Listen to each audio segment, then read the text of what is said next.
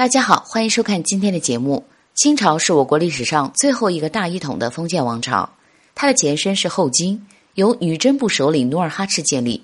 皇太极继位后，才改国号为大清。当时努尔哈赤还不是皇帝，人们称他为大汗。他的妻子也不是皇后，而是被称作大妃。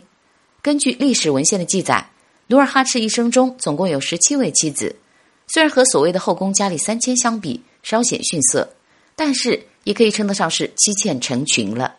今天要给大家说的就是他的第四任大妃阿巴亥。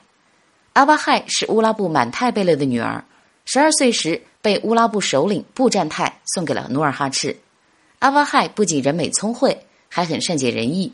努尔哈赤很是宠爱，先是封她为侧福晋，之后又封为大福晋。孝慈高皇后去世后，被立为大妃。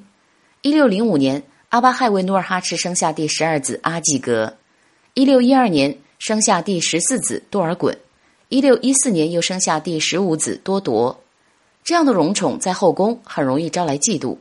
一个妃子在努尔哈赤面前诬陷阿巴亥与大贝勒代善有私情。努尔哈赤一气之下，将他的大妃之位废弃，之后又因为宠爱，再次被立为大妃。天命十一年，六十八岁的努尔哈赤在外带兵打仗时，身患重病去世。皇太极继位后，以努尔哈赤一命为由，强迫阿巴亥殉葬。当时阿巴亥才三十七岁，心中还牵挂着他的儿子，并不愿意殉葬。皇太极却不肯退让，最后阿巴亥无奈之下。只能自缢殉死。多尔衮当上摄政王后，追封她为孝武烈皇后。